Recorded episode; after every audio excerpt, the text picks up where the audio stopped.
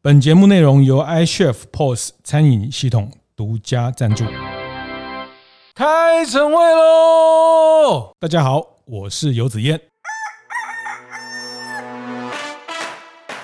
从静怡这边听听他怎么看待，透过这个过程跟大家来开店的伙伴、做品牌的伙伴，大家来一起想想品牌哲学这件事情。说他这个人哦，有三个面，一个是心念，就是他创办成品的心念；嗯、是，然后一个是信念，就是他可以坚持这样走下去；再来就是感念，他非常感念跟感恩所有的人。昏迷醒来的时候能写下“成品万岁”。观念对了，店就赚了。欢迎收听大店长晨会，每周一、周四准时和大家透过 Podcast 分享服务业的经营跟洞察。那礼拜五还有大店长的乡公所哈，那呃每个礼拜跟大家开会，开会开了一年半哈。那我觉得我自己也成长很多。那特别在这个过程，也透过访谈的方式、对谈的方式，跟很多很厉害的人交流哈。那呃我我觉得人人是这样啊，就是越跟高手过招哈，其实无形当中自己的能力跟水平也会慢慢。慢提上来，好，那今天我们要再度邀请啊，我们的一个很重要的啊，在服务业，在台湾的气管啊书籍里面很重要的一位作家静怡林静怡，静怡再次回到我们大店长晨会，和大家再聊聊他另外的一个很重要的作品。那先请静怡和大家打个招呼。各位大店长听众大家好，然后子燕哥好，因为你跟讲高手，害我就忍不住要笑场一下。对，我们前面开场前太嗨了。对。开场前有些儿童不宜的那个，哦、是子彦哥。对，上一集那个精华精华收获很多，收获很多。那有粉丝有我们的听众呃传给我说，他们有得到很大很大的鼓舞哈。那特别是在这些经营的一些观念上经营的，但但你说你只是随便讲讲而已啦，很认真的分享。很单纯的分享，对对对对，很纯粹。好，我们今天要聊一个很严肃的、对很重要的品牌成品啊。那成品跟王品哈，其实都是台湾很重要的服务业品牌。为什么会讲到王品？因为他会想押韵。对，哎，其实成品跟王品呢，我我常常把这两件事情，他们的时间轴上也很接近哦。他们大概在一九八九年成品哦，王品也到三十年了，明天明年也是三十周年。是啊，那其实都是在一九九零前后的台湾的服务业的呃崛起的一个很重要，一个是餐饮，一个是书店呃百货卖场。那诚品跟王品其实很重要的是，它代表台湾原生的服务业品牌的一个很重要的象征。我我常常这样看这件事情哈。那嗯，当然他们都有一个“品”这个字哈，因为台湾的服务业。比如说，比如 Seven Eleven、麦当劳，呃，都很棒哈，也在台湾扎根了很久。但毕竟一个台湾原生的品牌，在服务业这件事情，然后也走到了国际，影响了呃亚洲跟华人市场等等。成品跟王品是一个是一个很重要的呃双箭头嘛。静怡之前写了一本书《成品时光》啊，那很很棒的一个一个作品。呃，这本作品其实我我今天特别在在回来谈，当然。最近成品信义店的新闻不少，是是，因为成品信义店因为统一的产权，统一集团呃就是买了家乐福那个统一，哈对对，对 他们应该不会把它买回去开家乐福哈。我不知道，你可以问一下他们，还是我们现在 call out 呢？真的吗？如果如果信义区的那个 诚品变家乐福，那就太可怕了。呃，千万不要。我们先谈一下，就是你你怎么看待最近成品的这个风波？毕竟你是写这本书。的一个，在这本书，当然因为你贴身，你很亲近的跟呃成品的创办人已经过去的吴清友先生有很多的互动哈。那你你最近在看成品的这些呃信义店的新闻啊，什么统一要不要租给他啦？他们要要怎么样在呃你你你的心情是什么？我必须要诚实的说啦，在商言商这件事情当然是，是对，但你自己还是会想说哇。在，因为你知道台湾，我每次去，人家问说台湾最棒的地方是什么？就是我们在一个信义精华区有这么大的全球就是最大的繁体中文书店，嗯，这个是很不一样，而且是二十四小时。那它当然会是台湾的文创，甚至是台湾的文化很重要的一个代表。所以它这样的一个标杆，它可能某种某种程度它带有一种时代的一种意义跟使命嘛。那当我们要跨入的下一个时时代，如果它消失，那当然会让人家惋惜。所以我，我但我自己会从另外一个角度来看，我会觉得说，可能在因为成新义成品是二零零六年开的吧，对对，然后到呃明年二零二三年嘛，嗯，先不管可不可以继续，但我觉得它都是代表了一个。台湾对于这个世界，还有台湾在华人文创这件事情上面，我们的、嗯、我不要说成果，我们的、嗯、我们的 philosophy 是我们的主张是对我们的主张、那也让所有的人看到说，原来是可以这样子的，是。包含日本的鸟屋书店嘛，对吧？然后很多就是现在中国大陆崛起的那些，都是其实成品某种程度代表一种，就是它是一种。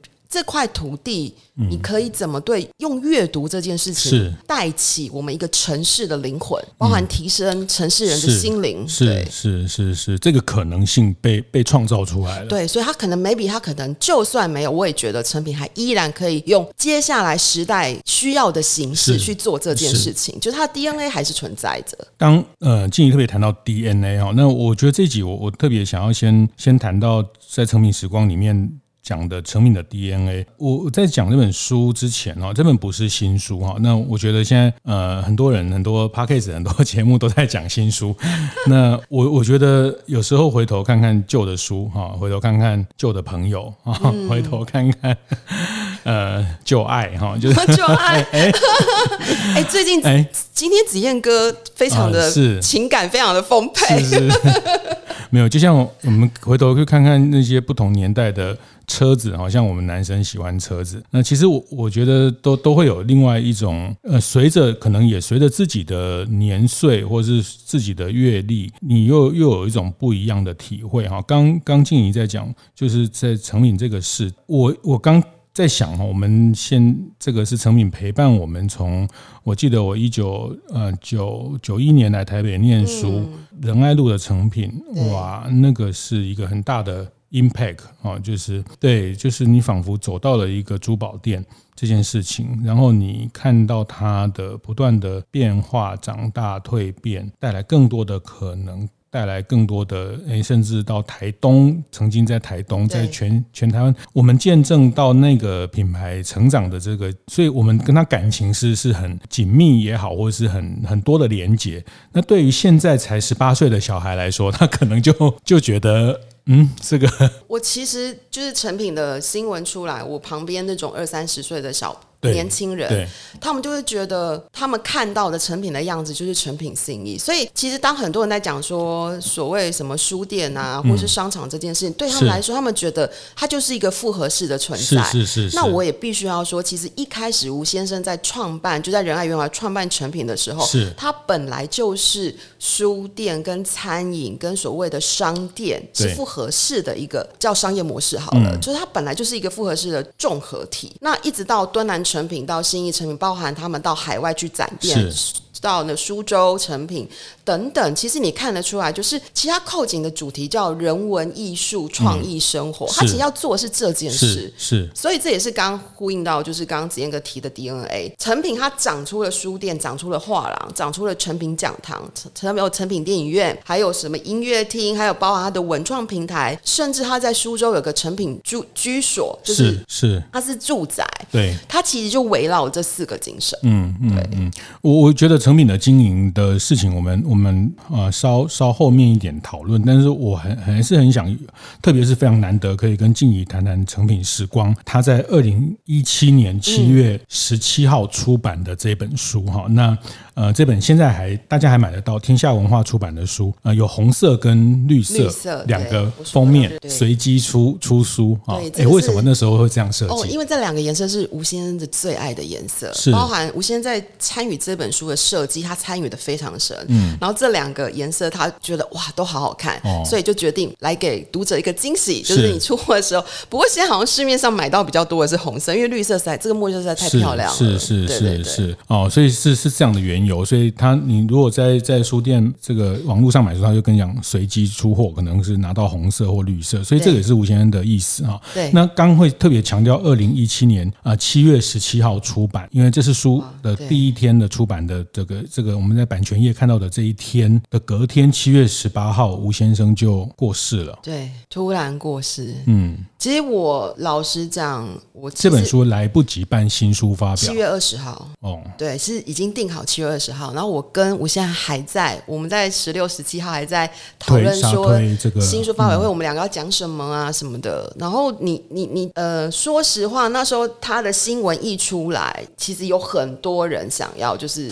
还有大陆的媒体透过关系，就是找到我，希望可以讲一些事情。可是我那时候全部都没有讲，因为我觉得就交由成品公关他们统一发言。所以呃，如果你要我去回想那个时候，那个其实是心情是，我觉得，因为我。这本书写了三年，所以我跟吴先生的感情是非常的，嗯，就是他对我来讲是已经是亦师亦友了，而且我叫他，我们都叫他上师。哦，就是其实我必须要说，我如果今天在写所谓的企业传记或经营管理上面有所谓的企业哲学的底蕴，嗯，他真的是我的启蒙老师。是，然后他这个人其实是一个非常，就是你都会听到他讲的都是一种，就是很。对于这个世间的那一种情怀，嗯，包含对土地的土地的关心，还有他要怎么样去呃，透过阅读，透过他心之所向往的能量，去带给台湾，带给成品道的每一块的土地，是。去、嗯、去长出那个文化的种子。是是，我我相信十七号出版，他十八号离开，本来二十号的新书发表，他就没有办法出席。对对，这个对。一个作者来说，对于共同吴先生一起完成的作者来说，我我相信是一种很呃很很很创伤的过程啊，因为我我因为我自己也帮帮几个。呃，这个企业主写过书呢，就是你在写书过程，你某种程度要融进他的世界，对，以他的世界观来看待，就就在那有一段时间，你要在他的世界观去去思考，我这样想这个事情，我在这个过程我可能遇到什么问题，因为我们要去呃勾出他很多他可能忘记，或者是他可能呃没有觉得特别重要，但是我们作为一个写写写作者要去勾勒出这件事情，我们要要有很大的。呃，想象去自己变成他的那种，有一点那样的一种一种经验，但是那个那个你在勾勒的那个生命，突然就就停止了。对，嗯、老实说，我真的还没有，这是我第一次讲，哎，就是 就是说实话，我大概。就是那件事情，我大概有好几个月，我是不太敢看我跟吴先生的 message，嗯，或者是说，甚至连翻成品时光，我都觉得很沉重。是，是后来因为陆陆续续有很多人，比如说大陆或是一些就是企业的邀约，希望可以谈这本书，我才慢慢开始。那我后来想想，其实某种程度，他一其实吴先生有。他一直讲一句说：“生每一个人的生命都是一本大书，是就是书本的书。”OK，所以我后来也觉得，他既然是因为他因为他的自己经历了生死关，所以他决心创办成品，所以他在人生的谢幕的时候，他也用了这样生命的这样告诉告诉我们，我觉得他已经没有任何遗憾了。是他对于台湾、对于华人社会、对于他自己的那一种。使命，嗯，我觉得他真的已经做到圆满了，是是，一个很很光荣的谢幕，对啊，对，很华丽的，而且他其实是没有痛苦的，是因为他是突然的嘛，所以其实没有受苦的。其实他是因为心脏的对心脏的问题，因为他有一个他有马凡氏症候群嘛，是，所以你看到吴先生他是有一百八十八公分这么高，然后马凡氏症候群会有个特色，就是他们的手张开来就特别特别的长，脚也是一样，大拇指也特别的长，嗯。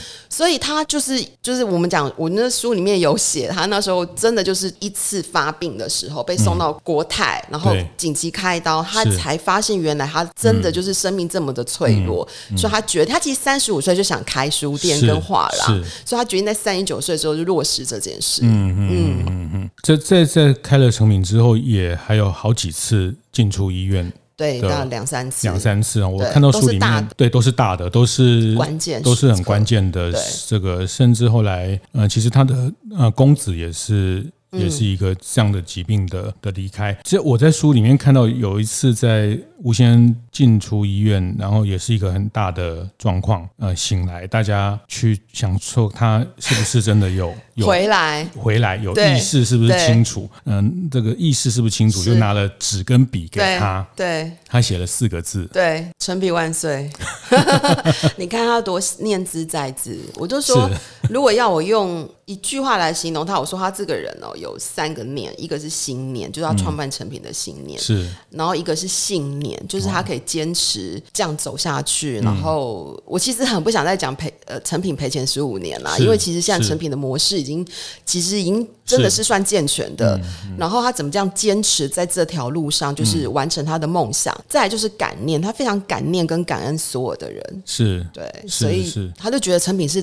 大家的共同创作，对对，就是我我看到这一段也是觉得哇，一个他才醒过来，然后就笔跟纸给他，他写的就是“成品万岁”，对，就是就确定是他了，确定是他了，就是灵魂不是 不是别人，对对对对对，他念兹在兹，他的整个意识的精神，他他希望醒来第一件事情还是想到的是把这个品牌呃能能去呃投入投注这件事情，特别觉得这个里面他后面有谈到的。他的哲学观哦，那我想谁来谈都都比不上。我觉得静怡来谈，我觉得当然成品的人可以来谈，但是我觉得他毕竟还是自己的人。但是呃，作为一个共同的作者，你你会有呃，毕竟我们在不同的企业里面接触或拜访，我们会更容易去看到他的那个不一样。我特别想从你这个书里面的第一个第一幕哈，其实这本书非常好看，非常好看。第一幕你你写了他去英国。的一段旅程，其实这个第一幕的事情，我觉得大家写过书或是做任何的作品，我觉得第一幕就是一个。其实我看电影特别爱看那个第一幕啊，他怎么去切入那个第一幕？有时候你就是那个电影，就是从他这个有一个有一个人的手在剥剥一个蛋壳开始的这个第一幕，卡进来讲他的一个早晨，那个早晨是是一个开开开始有一些线索在讲铺成后面的事情。那总之，我觉得对于任何的作品来说，我觉得那个对创作者来说。对作者来说，其实是一个一个非常非常非常。就像我们写写写新闻、写导言哈，我我以前常常为了一句导言可以想一个礼拜，然后正常那个最重要的最重要，因为然后哎，突然在洗澡的时候觉得对，就是这句话，这个 对灵光对。那在这一本书里面七八万字的一个书，我们要选哪一幕哪一幕作为第一个书的进来？你当然可以从他小时候呃出生那一天开始讲起。那大 大部分比较有经验的人比较不会这样写，因为这个就流水账。小时候怎么样，后来国中怎么样，高中去哪里念书？我我们大部分都会从一个整个书的精神跟关键的那个 moment 抓出来，可能是他啊、呃，像我在帮啊捷安特巨大董事长刘金彪呃写的时候，我就去从他在四十呃五六岁他的鳗鱼苗被台风淹没的那一刻开始写起哦，因为那个是一个他所有半生的前半生的努力全部付诸东流的那一刻，他开始想去做一个什么样的改变啊？那那这。在成品时光，你你特别把第一幕放在吴先生，呃，在创成品前去英国伦敦买画，买亨利莫尔的雕刻雕刻雕塑，对，他喜欢亨利莫尔的作品哦，对。那为什么特别在？其实就在书的第二页，第一页、第二就就讲到有一个伦敦老太太的一个问他是哪里来的人，对。他说是韩国人吗？不是，是日本人吗？他说是，他是台湾人。但是你你写了一句话，非常的不以为意。我相信可能很多读者也没有太在乎，但是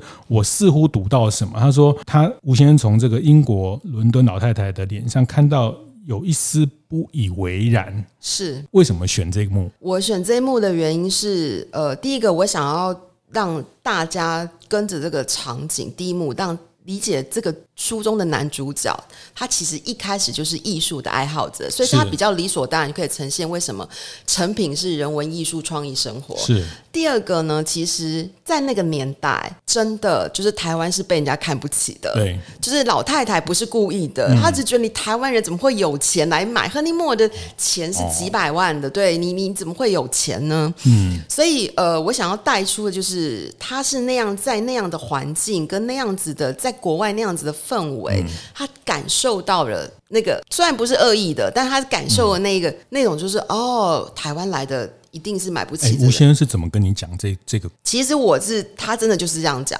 嗯，所以我其实是把它化为确实到他确实呃，从从三十几岁到他在跟你分享的，在他六十几岁，这事情在他心上三十几年都都在。对，他还蛮常讲这个故事的，嗯、其实，嗯，他就会因为这个是他创办成品还蛮。尤其是成品画廊的缘起，嗯、所以后来决定他不买了，哦、他把那个钱拿来开画廊。他觉得我几百万，那我开干脆开个画廊，我每让所有的就是让台湾那些艺术家可以有个地方，我那些可以可以帮助很多艺术家被看见，非常多的本土艺术的收藏，是的，是的，是的，对。对，所以他有一种就是我其实会觉得每一个人在创办自己的品牌或在创业的过程当中，一定跟他的生命经历是有关系的。中场休息时间，和大家分享我们节目合作伙伴 iCHEF 最近在推出的永续餐厅运动的相关讯息。iCHEF 和来自嘉义的知名社会企业银色大门合作，正热烈的进行当中。这个活动是为了独居、弱势、不便出门或和子女不同住的长辈们提供送餐服务的平台。目前已经有二十一个县市提供服务了。这次的合作是希望透过双方的结合，募集更多 iCHEF 的餐厅加入银色大门的送餐网络，一起为长长辈们提供符合营养健康的餐点。自从前阵子招募讯息公布之后，目前的回响蛮热烈的哦。这也是 iCHEF 发起永续餐厅运动的初衷，希望可以聚集像银色大门这样的伙伴，让餐厅经营者们有更多机会一起加入社会参与的正向循环。想知道更多有关 iCHEF 与银色大门的合作讯息，欢迎上 iCHEF 的粉丝团看看哦。我其实会觉得每一个人在创办自己的品牌或在创业的过程当中，一定跟他的生命经历是有关系的。是是。所以为什么会选这个场景？是因为第一个，我觉得他可以去带出当下台湾的时空环境跟国外的那种，就是别人对我们的观感。是。那。在吴先他这样起心动念创办成品之后，现在台湾已经变成是华人文创跟文化的土壤，是，是对，甚至是滋养、嗯、这件事情，它其实是有对比的。是是，坦白说，这种呃文化艺术的事情，呃，还是有很现实的说，它还是有一种上国跟下国的。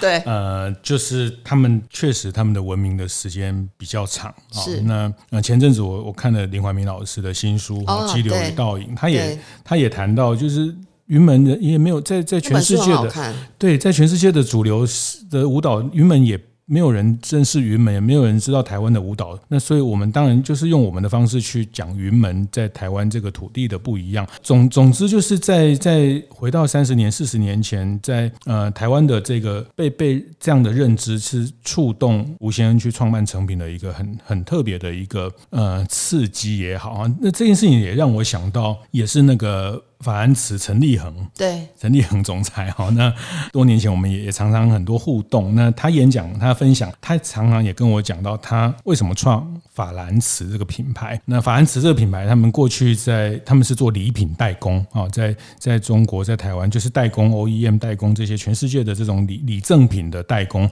那他也提到一道类似的故事，就是他也是在德国哈，他他是也在欧洲，他在德国。那他他说他有一那时候在呃还没创办法兰瓷的产品的之前，他在德国遇到一个老太太擦身而过。嗯，那他听得懂德语，都是老太太。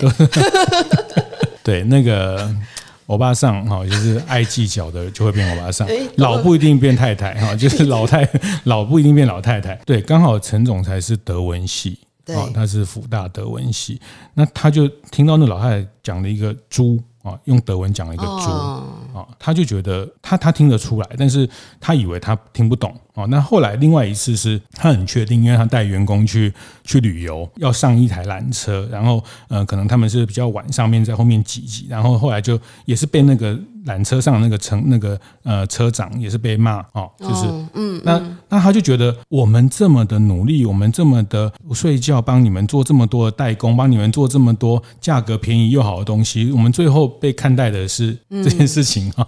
那我觉得那个一丝不染、一丝不以为然的这个画面，就让我想到陈立恒总裁陈总裁常跟我讲的这件事情，也是触动他后来觉得要有一个自己的品牌的这个这个很重要的，我们要用自己的方式表达自己的美学、自己的价值、自己的品牌哲学，这个这个事情哦，那他他都都有一点这样的一种一种刺激的过程哦，所以所以在这件事情，它形成了后来吴先生在对成品的一个很重要的品牌的哲学的一个一个一个起点。他呃，我我觉得那个也是他为什么会毅然决然这样投入啦。但其实我觉得更重要的是。那是因为他那时候三十三十多嘛，所以我就我就说，所以我第一章其实讲的是一个中年人的追寻。那他追寻什么？嗯、是追寻自己存在的意义。是，所以如果呃，其实吴先生很常讲，他很常在思索，就是那个哲学三命题，就是我是谁，哦、我从何处来，我要往何处去。是，是这也是他常常挂在嘴边的。那对于他来讲，比如说他生病这件事情，我觉得他讲的就是一个非常有智慧的话。其实是他那时候生那场大病，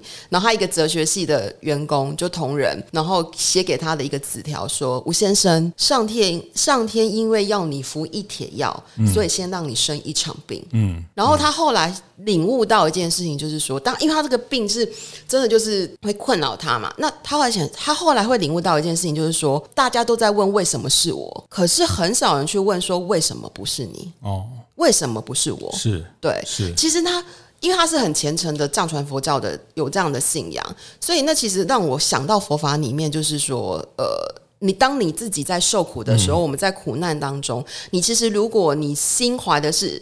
你是帮众生这样一起受的苦，哦、你其实你的心会放宽，嗯嗯、你会放下，嗯、你会坦然，你会愿意去臣服这件事情。嗯、那臣服这件事不代表你放弃，是你反而会激发出你自己存在的意义。嗯，你的生命该追寻什么？那每个人想追寻的是不一样的。臣服这个这个生命，生命之流吧，对，给你的功课吧。是，对，是是是，这个在心理学上也常这样讲，就是呃，比如说得到。到某一种呃疾病或是什么，这第一个阶段就是为什么是我？对，我也没做错什么事，我也没有做什么坏事，我平常也没有吃这个这个，被杀人放火，对，也早睡早起，有没有有没有常常吃太多盐酥鸡或什么哈？那哎，怎么会讲到盐酥鸡？盐酥鸡，盐酥鸡错了吗？肚子饿了是吧？对，就第一个就是就是为什么是我？那第二个阶段就是愤怒，对啊，就是愤怒啊，那那觉得一定是是呃上帝对我过不公平啊，或者是这愤怒。那第三。到他慢慢会到第三阶段才会接受，才会去转化，才会就大部分的一个过程都都是这样，所以这个也也是一个呃，在这里面的哲思一些一些生命的哲学，后来形成了成品的一个品牌的哲学。哈，那你刚有特别讲到一句话，就是说，其实你在写了这本书，在跟吴先生的这几年的对谈里面，让你启蒙了品牌哲学。这件事情就是说，品牌哲学回到成品的品牌哲学，那回到你，你认为一个品牌哲学，就是说，我觉得我也很很想从静怡这边听听他怎么看待，也想透过这个过程跟大家来开店的伙伴、做品牌的伙伴，大家来一起想想品牌哲学这件事情。嗯，你你怎么？所以成品的整个品牌哲学是非常清楚的，很清楚，非常清楚。它就是就是我刚刚讲人文、艺术、创意、生活，我就是要做做这样子的 DNA。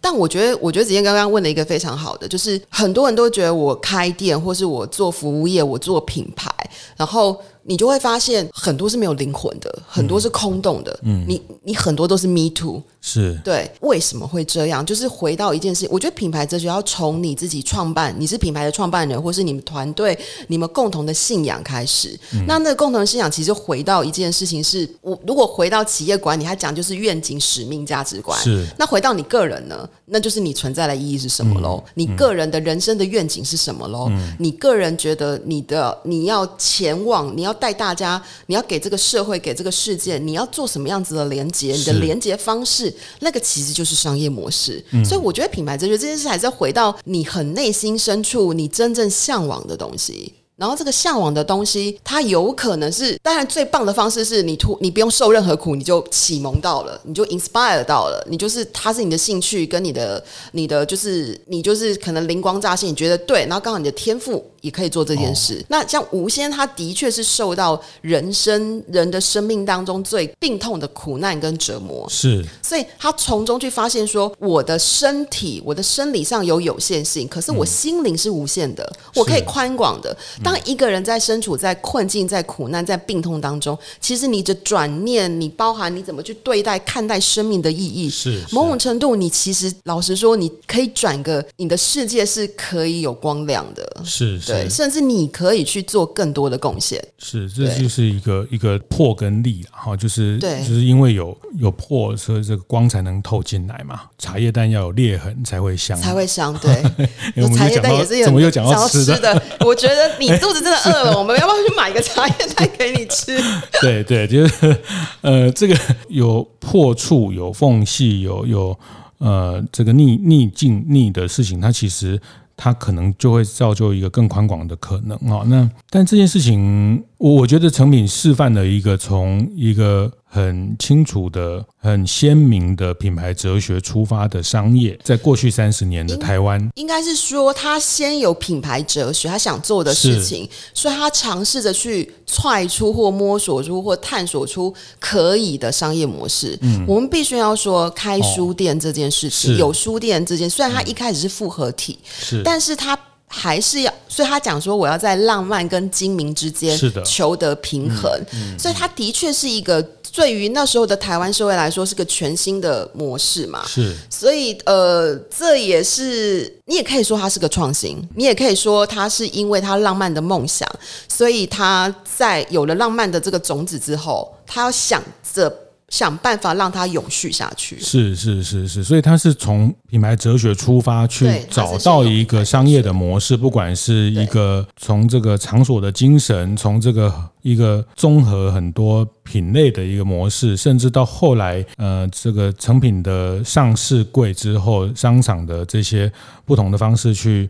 把他的人生的这种所谓的置业跟事业跟这个商业的这种事情串联起来，哈，那这件事情我你也看了非常多的企业，你也帮很多不同企业去梳理过他们的发展等等，这件事情不容易吗？或者是说，大部分好像是比较先有一个生意，对，先有一个，我觉得也没有不对哦，我觉得它就是它就像天平的两端，或是。呃，就是看你先从哪一端启动，可是你要很清楚的知道说，最重要要能平衡是那个终点，就是中间那个点，嗯，你要让这两边都可以平衡。是，你想想看，如果你只有商业，只有做生意，请问你的消费者，你会有始终的粉丝吗？不会嘛。嗯，那如果你从浪漫开始，然后你没有精明，你无法有商业模式，那你最后会死啊。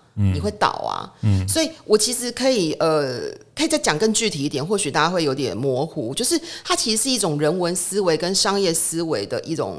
不一样的思考是什么叫人文思维呢？如果是商业思维，你会把顾客当成消费者；可是人文思维，你会把顾客当成人。嗯，那如果是呃商业思维，你会把顾客的时间当成金钱，我就在算哦，你进来我要赚你多少钱，你我人均消费要多少。可是如果是你把它用是人文思维来思考，你会希望你的东西，不管你在这个。呃，比如说陈明讲的场所，在这样的场所里面，我满足了多少生命的需求以及内在的渴望？嗯、那如果是书店来讲，他们可能一般来讲商业思维，他就会说那是卖书的地方。对。可是人文思维是什么？它是安顿读者心灵的场所。是。那场所精神其实是从建筑，是从建筑来的，就是在建筑里面，他们而且这是从要回到古罗马时代，他们认为古罗马人认为每一个场所自有灵魂，哦、所以我们在建筑。设计在室内，在空间设计上，我们常设计在讲说场所精神，场所精神、嗯、就是你到底赋予这个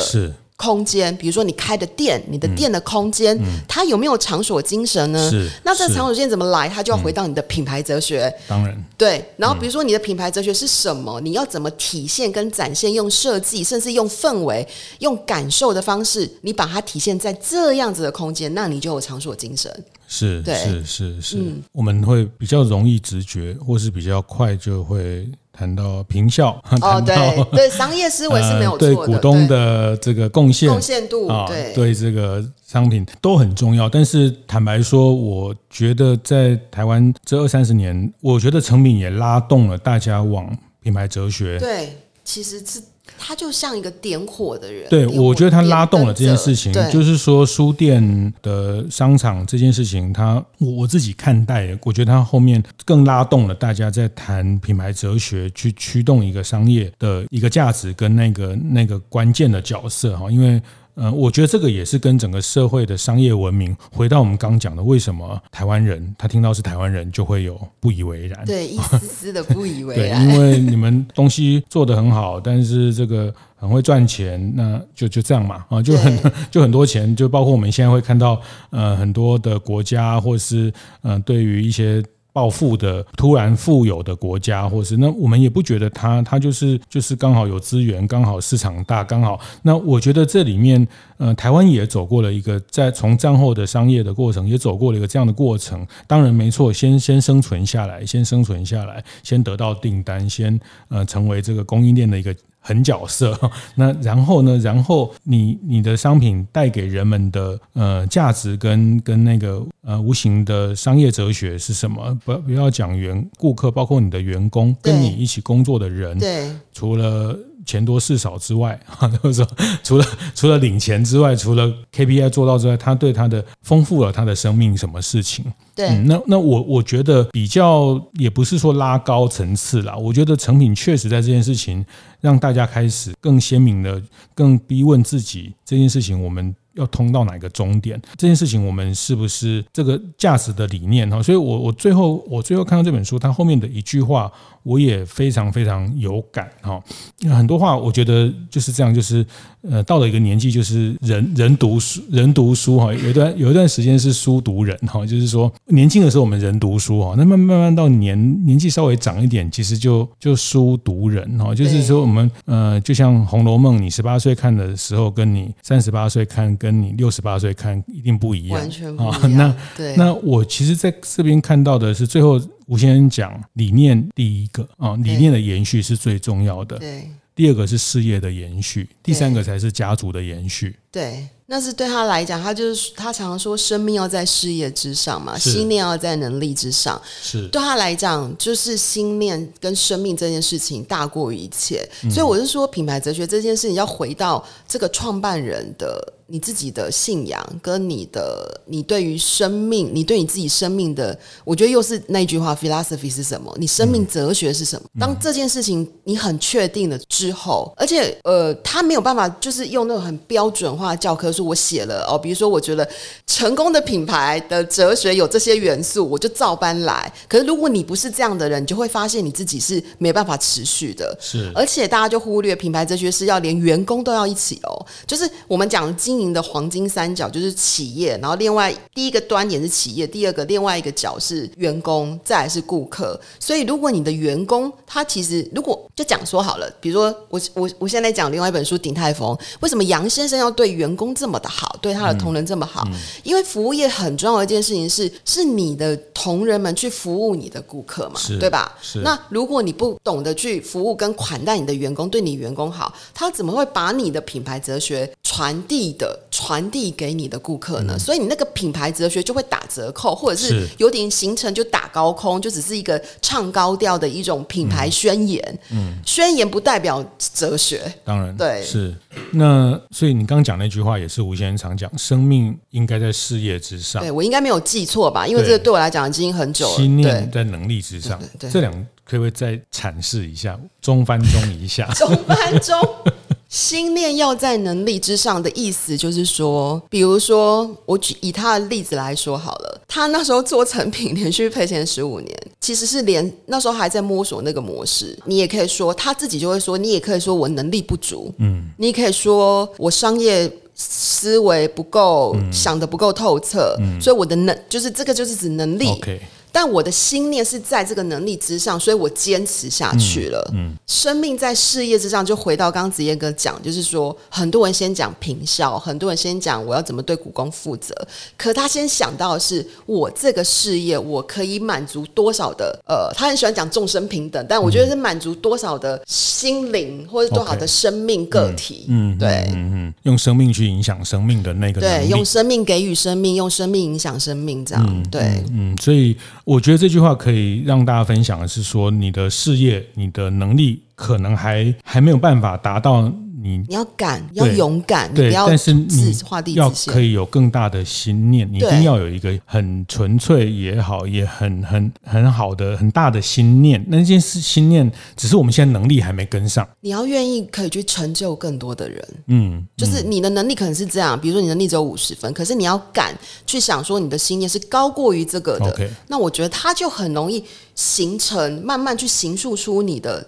哲学观了，嗯嗯，因为我们有那个念跟愿在那边，所以谈到底，他还是在经营上，还是谈到底，还是生命这件事情如何去影响别人这个生命，那心念怎么样去不断的去达到那个心念的层次，那能力的部分、事业的部分，它都可以。随着时间，随着技术，在学习，一直不断找到适当的资源等等的进步的方式。所以，我我想这个也是跟大家分享，就是这个这个也是从成品的十五年的亏损的过程也好。那这件事情，我觉得与其去细究它亏这么久对还是不对，但我们更应。可能可以更去看他吴先生是怎么看待这十五年，他其实是有一个心念，他希望把艺术人文这件事情的心念。对，而且他其实很阿 Q 的讲一句话，他说：“你的所得就是你的付出。”这句话我到现在还记得。嗯，就是所谓心念在能力之上，你其实还有一个，他有一个很很不管他自我安慰或是他悟出的道理。他说：“你的所得就是你的付出。”是，所以你就不会去计较或去。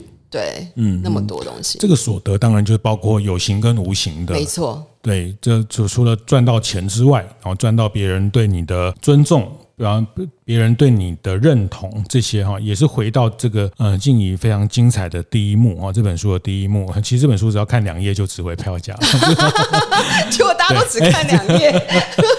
对，就是就是对我们怎么样在台湾。从台湾出发，可以被世界上的人认同，或是理解我们的独特的价值跟跟想要去做的这个事情。那我觉得吴先生在这件事情示范的一个空前的高度啊，我我觉得应该这样谈是是公平的，在呃战后的整个，特别是在商业服务业的发展的这个高度，那所以才能去孕育出一个从本土原生的这样的一个品牌啊，这非常非常不容易哈，非常非常不容易。他今天把这样的品牌的魅力跟内涵。带到了香港，带到了呃这个日本，带到了苏州哈。那我觉得这个是是非常非常困难的事情哈。就像麦当劳。把它带到全世界，但你别忘了麦当劳美国这么强大的帝国，对 对，帝国的力量，home market 是大的。第一个 home market，第二个它在政治上的影响力是的。那以台湾在呃全世界的政治上的角色、政治上的地位，大家都非常理解哈。我们在国际的空间是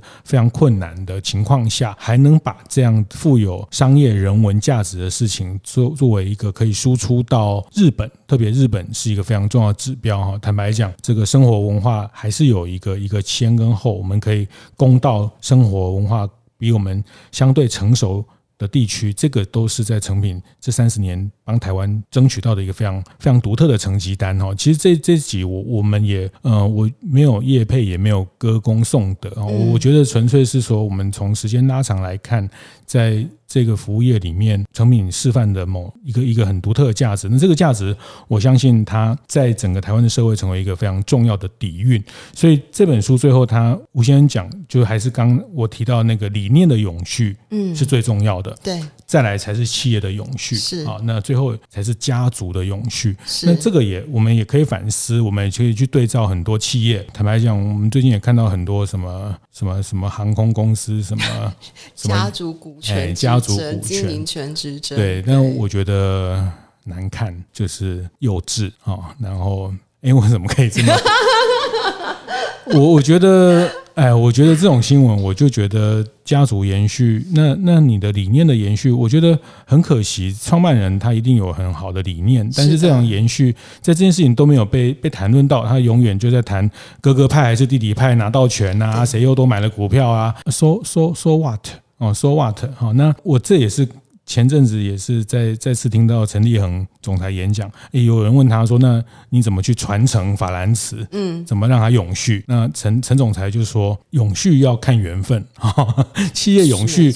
那我我也觉得这也是企业永续，也不一定是一个真命题。那就是企业的生命，企业的品牌的生命，就像人一样，它也有不同的阶段哦。那能活百年，能活千年，很棒。但是那陈陈总裁那天讲了一句话：孔子。他也没有成立公司啊，他也没有成立企业啊，对对啊。但是到今天，他的理念被延续了几千年啊，孔老夫子、孔子的理念被延续了啊。那企业的延续，家族的延续，那我觉得在吴先的心理，这个排序在他生前非常难得也非常奇妙的这样的一个缘分，尽力把它书写下来。他很清楚的讲，理念的永续是最重要的。是啊，那我觉得我们再回头去看待评价成品的时候，评价企业的时候，呃，我觉得吴先生在这部分的坐标是非常清楚。那再才是企业的永续，最后才是家族啊。那那这个也也代表了他。确实是希望他的品牌哲学在在贯穿在不同的时空里面的一个很重要的的观点。对，而且我觉得就像子健哥讲，他其实是一个，所以我形容他是个点灯者嘛。我点亮了，让大家知道说，哇，阅读这件事情，它是可以在，